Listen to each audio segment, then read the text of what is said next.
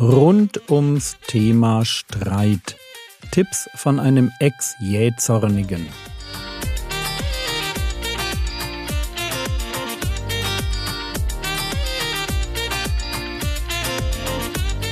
Theologie, die dich im Glauben wachsen lässt. Nachfolge praktisch dein geistlicher Impuls für den Tag.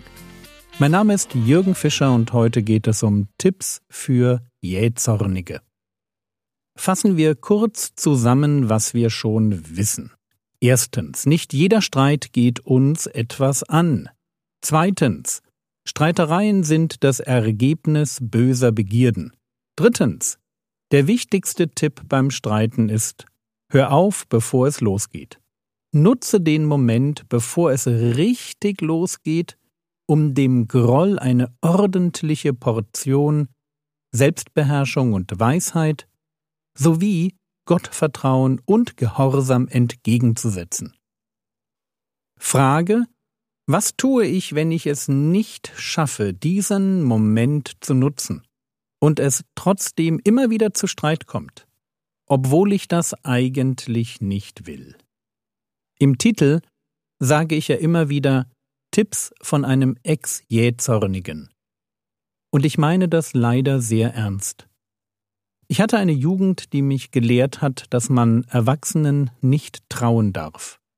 Und eine Folge dieser Erfahrungen war die, dass ich in Beziehungen immer den Ton angeben wollte. Dominanz gab mir Sicherheit. So nach dem Motto, wenn ich bestimme, dann bin ich sicher, dann tut mir keiner mehr weh. Leider funktioniert auf dieser Basis eine Ehe nicht wirklich gut.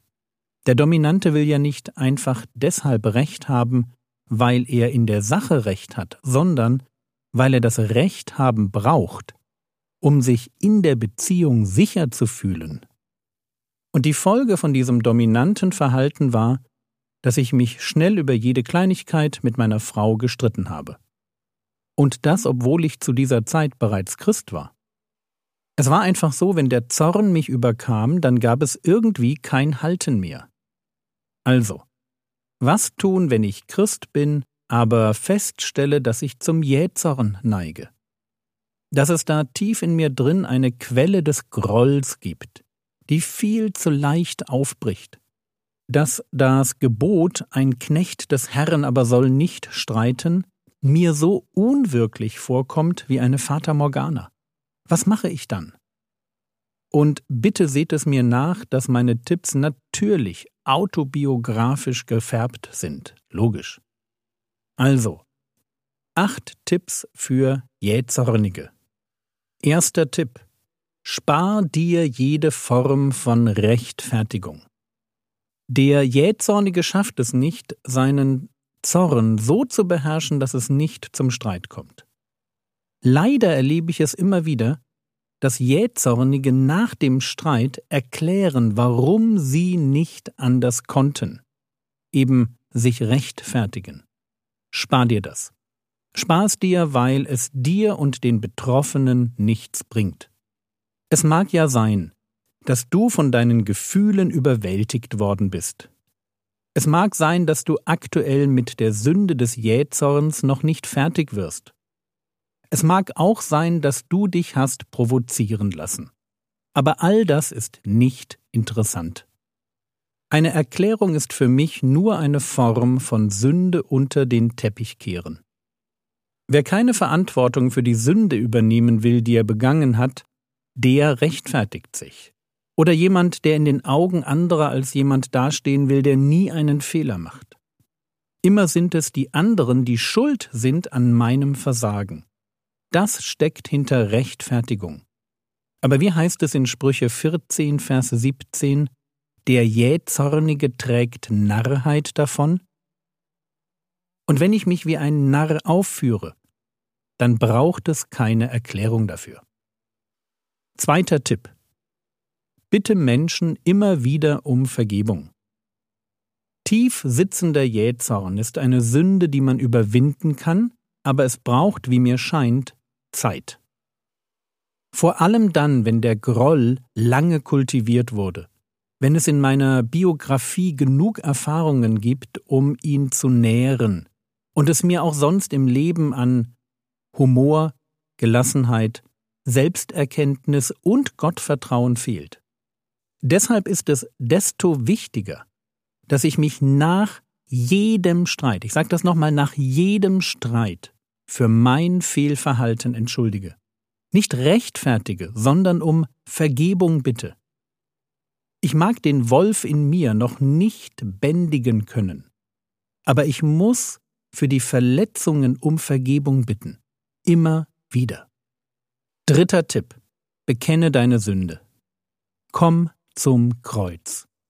Nicht mit guten Vorsätzen, sondern mit einem ehrlichen Bekenntnis deiner Sünde. Nimm dir Zeit, dem Herrn Jesus deine Sünde zu bekennen. In aller Ausführlichkeit. Und nimm dir Zeit, dich vor dem Kreuz darüber zu freuen, dass wir aus Gnade leben, dass deine Sünde erledigt ist. Nimm Vergebung an und freu dich darüber, dass du von deiner Ungerechtigkeit gereinigt wurdest, dass alles wieder gut ist. Und wenn du deine Sünde bekennst, dann versprich Gott nicht, dass du es nächste Woche besser machen wirst. Lass das bitte. Vergebung ist kein Deal. Vergebung ist Geschenk. Vierter Tipp. Lerne Bibelverse auswendig und wiederhole sie. Typisch Jürgen, wirst du vielleicht denken.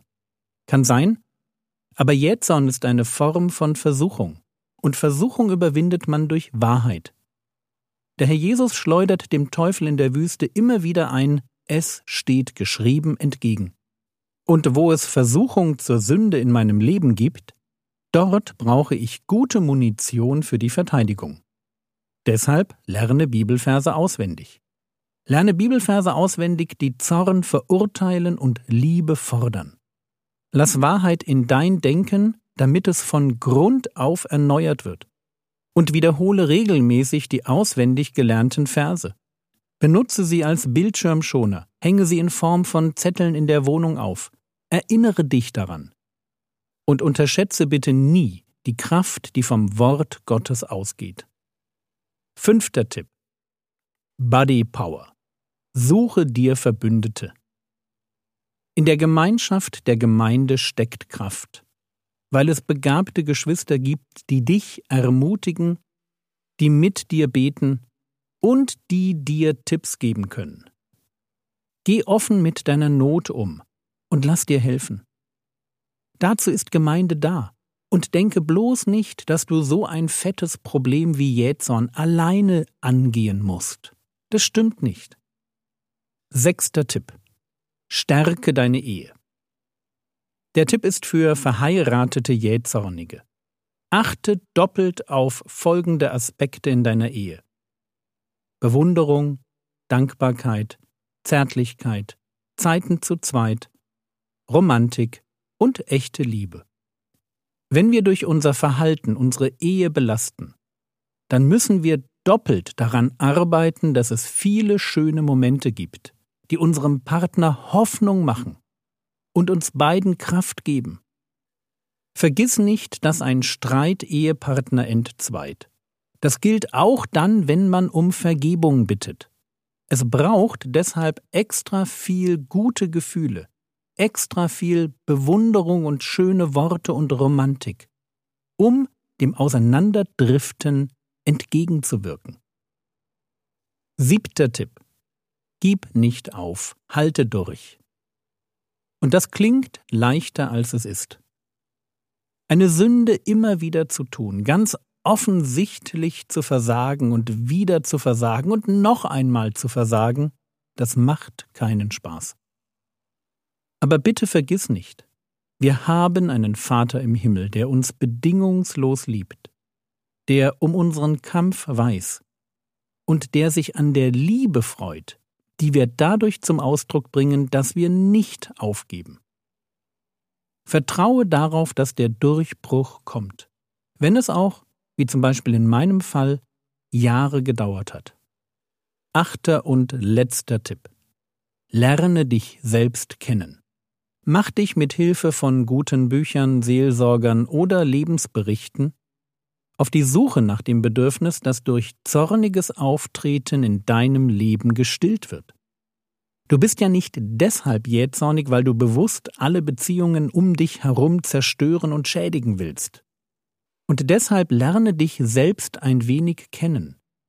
Lass dich dann von deinem Vater im Himmel trösten und finde in ihm den, der besser als jeder grollige Zornausbruch dir das geben kann, was du wirklich brauchst.